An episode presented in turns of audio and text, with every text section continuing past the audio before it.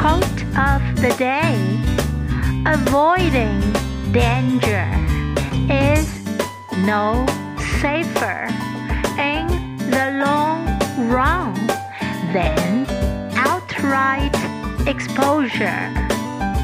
The fearful are caught as often as the bold.